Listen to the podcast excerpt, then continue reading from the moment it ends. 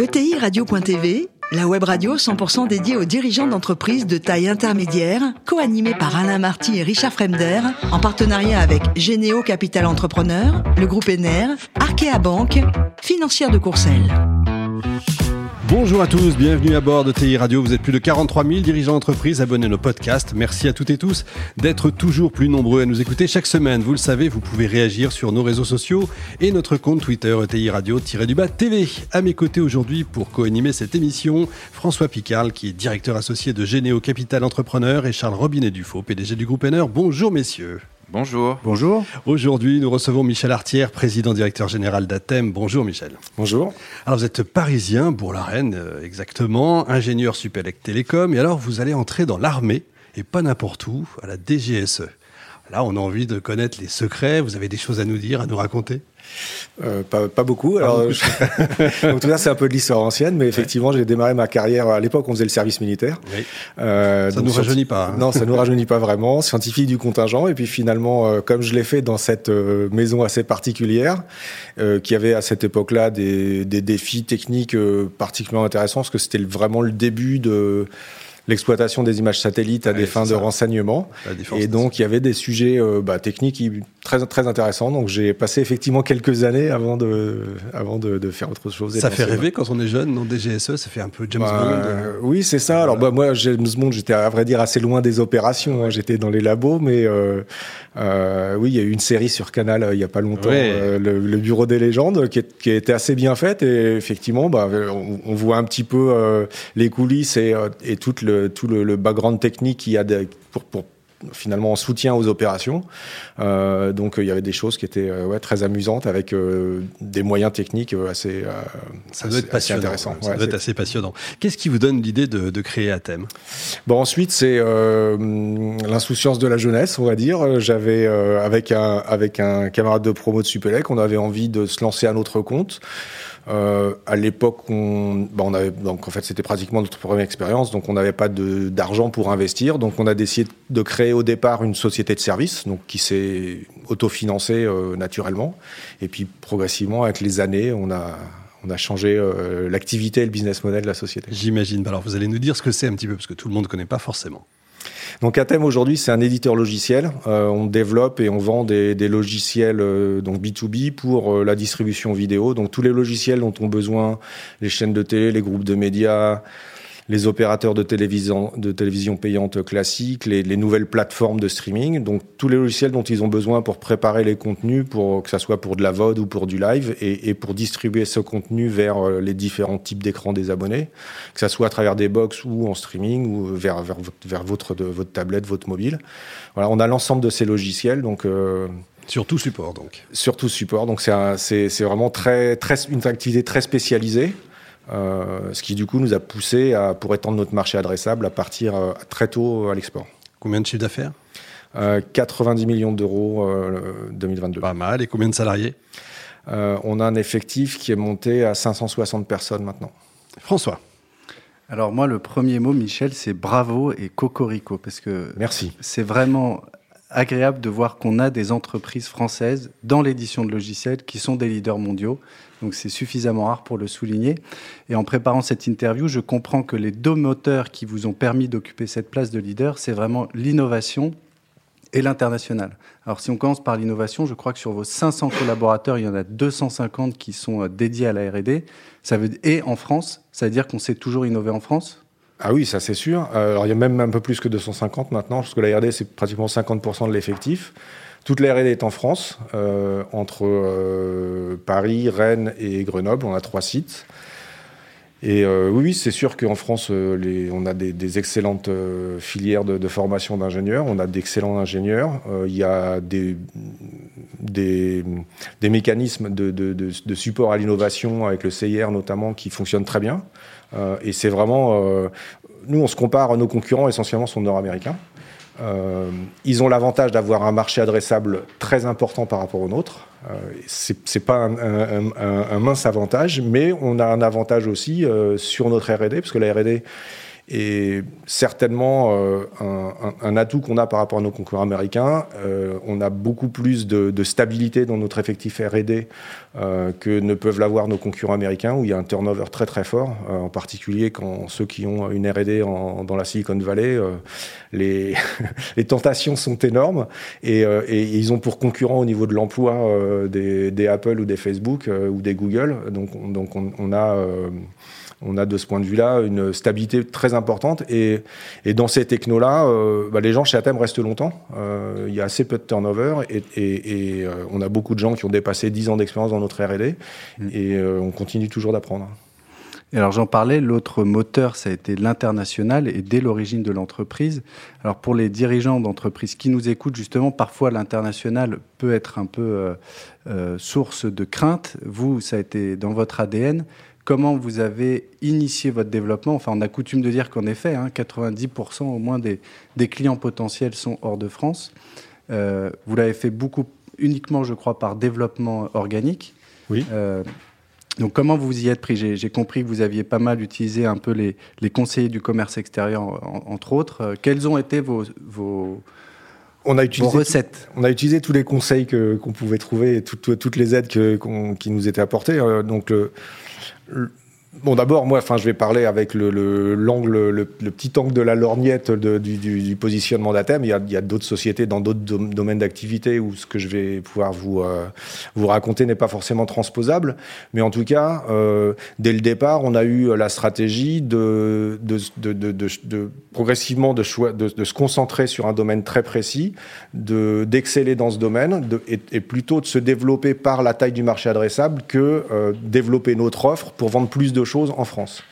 Et de ce point de vue-là, c'est vrai que on entend souvent euh, que euh, faut pas aller à l'international trop tôt, qu'il faut chasser en meute, qu'il faut y aller derrière les, groupes du 440.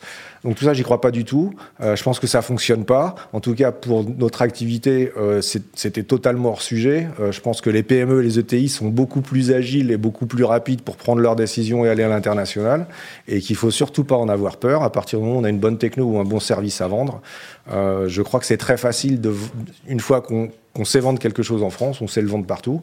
il, il, faut bien sûr, une des recettes, c'est évidemment de s'appuyer aussi sur des ressources locales. Euh, donc aujourd'hui, on a une présence dans 25 pays et quelques. On envoyait beaucoup de Français dans ces pays internationaux euh, pour euh, assurer la, la, coordination, la liaison, euh, euh effacer les, les barrières euh, culturelles entre nos filiales et, et la France, parce que évidemment, des Chinois, des Australiens, des Américains, des Brésiliens, ça pense pas exactement comme des Français. mais par contre, pour moi, la recette impérative, les, les commerciaux doivent être locaux. ça, c'est sûr que c'est dans nos gènes à tous. On, on achète plus facilement de le commercial avec qui on a une relation de confiance et, auprès de qui, euh, en fait, on, prend l'engagement de signer un bon de commande, euh, bah, il faut qu'il y ait une relation personnelle. Et, les Américains achètent à des Américains, les Brésiliens achètent à des Brésiliens, les Indiens achètent à des Indiens. Et, ça, je crois qu'il n'y a, a, pas de dérogation à ça. Il y a des choses qui ne changent pas quand même. C'est ça. Charles? Non, moi, ce qui m'a passionné, euh, Michel, c'est euh, d'abord, évidemment, comme euh, le disait à l'instant François, le côté français qui se développe à l'international. Je dis souvent que les ETI sont des baby multinationales, et là, on en a vraiment une. Ce qui m'a passionné, c'est qu'à la fois, vous vous êtes mis sur une technologie qui, euh, lorsque vous avez commencé, euh, avait euh, été parfois lente. En fait, le streaming posait des problèmes. Je me souviens des opérateurs télécoms qui... C'était pas nous à l'époque. Non, non, absolument. C'était pas vous. Mais justement, vous vous êtes mis dans une technologie qui a explosé aujourd'hui, puisque tout le monde demande du streaming dans le monde entier et de façon la plus instantanée possible. Et donc... Ma question, c'était plus de savoir si vous étiez davantage proche de ceux qui réalisent les contenus, ou de ceux qui vont les mettre sur euh, leurs outils technologiques finalement et qui vont les utiliser et qui vont les, les exploiter. Parce que euh, je vois que vous êtes dans beaucoup de pays, donc est-ce que vous, allez, vous êtes dans beaucoup de pays pour toucher des clients différents ou euh, justement pour être à chaque fois extrêmement proche et avoir cette réactivité entre celui qui demande le contenu et celui qui le reçoit sur son, sur son lecteur, si je puis dire Vous avez trois heures récepteur. Pour cette question. Je vais essayer de prendre un peu moins. non, non, on est dans les pays pour être proche de nos clients. Euh, nos clients, c'est euh, donc les gens qui, qui, produisent les contenus. Donc c'est des groupes de médias, des chaînes de télé, et c'est les gens et c'est les plateformes de streaming. Euh, donc, donc on, est à côté d'eux parce que euh, c'est des technos très complexes, ça se vend pas à distance, euh, ça passe par les cycles de vente peuvent être très longs sur les gros projets euh, et ça passe par des phases d'évaluation, d'expérimentation, d'intégration avec le reste de leurs opérations, de leur workflow, de tout ce qui gère, gère tout, ce qui va être la gestion des droits sur les contenus, quels abonnés peuvent recevoir quel contenu, etc. Donc il y a des intégrations logicielles assez complexes entre ce qu'on fournit et leurs, leurs, leurs opérations. Euh, donc l'autre point que vous évoquiez, euh, avoir les les contenus stockés près des proches des abonnés au moment de la consommation, ça c'est la façon dont on va les aider à développer euh, leur infrastructure et, déployer leur réseau, parce qu'évidemment pour euh, pour du streaming, euh, bah, l'expérience utilisateur, c'est quand on quand on quand on clique sur un contenu qu'on veut le regarder, on a envie que ça commence tout de suite et pas cinq secondes après, et on a envie euh, que le contenu on le lise d'une traite et qu'il soit pas en train de rebufferiser toutes les 10 minutes. Et pour ça, il faut utiliser des serveurs de cache dans lesquels on va tout, pour les contenus qui sont fréquemment demandés par les, par les abonnés, euh, bah, ces contenus, on va, les, on va les disséminer à plein d'endroits dans, dans, le réseau. Ils vont pas être uniquement euh, sur un nœud, une tête de réseau centralisée, ce qui, ce qui provoquerait des problèmes de, de, de délai et d'encadrement. Les opérateurs de cloud, ils sont plutôt... Euh, des, des, concurrents ou des partenaires? Non, c'est nos partenaires. Les, les, tous les opérateurs de cloud. Aujourd'hui, les, les, logiciels d'ATEM, enfin, nos clients peuvent les louer sur les plateformes d'AWS, de Google ou de, ou de Microsoft. Et il n'y a pas de difficulté parce que vous êtes dans des pays qui sont très différents en termes de, de droit. Euh, et quand je lis euh, que vous êtes à la fois à Singapour, en Chine, aux États-Unis, en France, évidemment, on n'a pas du tout la même lecture de la propriété intellectuelle, etc. Ça vous pose des difficultés, ce, genre de, de différence? Alors il y a toujours des petites nuances, donc évidemment les, les régulations sont un peu différentes. Euh, heureusement, pour l'essentiel, les technologies utilisées sont les mêmes. Euh, donc, les, les, les, standards de compression vidéo sont les mêmes partout. Il y a des, des, standards, des normes de transport, comment comment le contenu est transporté dans les réseaux, c'est à peu près standardisé. Même même si pour beaucoup de choses, il y a toujours trois, quatre standards qui cohabitent. Euh, après, on va avoir des différences dans les usages. Euh, euh, par exemple, quand donc une, une, techno qui a remplacé l'enregistrement sur disque. Donc avant, on avait des set-top box et puis le contenu qui vous plaisait, vous pouviez l'enregistrer sur le disque dur de votre set-top box. Il était physiquement stocké chez vous.